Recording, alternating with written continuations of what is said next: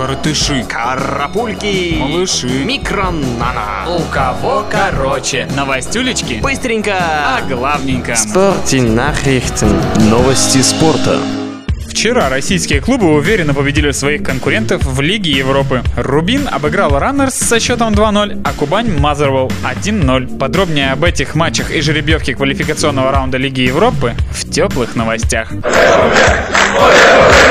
Соперником «Зенита» в заключительном раунде квалификации будет португальский клуб «Пасуш де Феррейра». Из всех возможных соперников португальцы представляются наиболее выгодным. У них был самый низкий рейтинг, к тому же весьма скромный опыт выступлений в Еврокубках. Полузащитник Рубина Роман Еременко заявил, что все разговоры о его возможном переходе в один из московских клубов просто слухи, что Рубин хорошая, боевая команда и что в Казани его все устраивает. Понятно вам, уважаемые? А лучший игрок всего постсоветского пространства Андрей Шевченко рассказал, что хочет заняться тренерским ремеслом. Сейчас он заканчивает тренерские курсы, а мы с вами дождемся момента, когда он возглавит один из европейских клубов. Уж обладателю золотого мяча наверняка есть чему научить своих подопечных.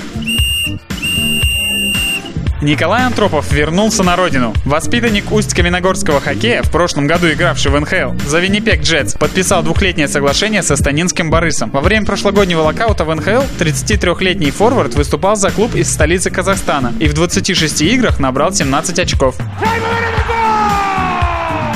По информации заокеанских СМИ, в ближайшее время Нью-Джерси Дэвилс может сменить владельцев. Сумма долгов клуба уже перевалила за 230 миллионов долларов. В США переезд дорогого Ильи Ковальчука в Петербург связывают в первую очередь с тяжелым финансовым положением команды. Йоккало-пуккало! Национальная хоккейная лига опубликовала расписание всех контрольных матчей на официальном сайте. Первыми сыграют Вашингтон и Виннипек 14 сентября в 3 часа по московскому времени. А сезон в этом году начнется 2 октября матчем между Монреалем и Торонто тоже в 3 часа.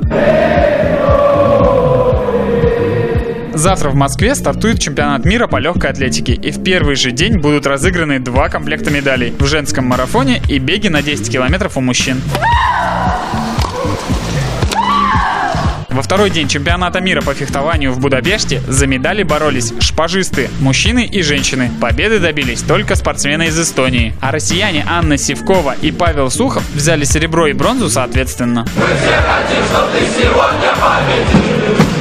Сегодня в Екатеринбурге женская сборная по волейболу сыграет четвертый матч в рамках Гран-при против сборной Италии. Напомним, что в первых трех играх, которые проходили на прошлых выходных в Бразилии, наши девушки проиграли американкам и бразильянкам, а потом выиграли у полячек. А вот сборная Италии победила трижды, но в матчах с более легкими соперниками – Аргентиной, Казахстаном и Германией.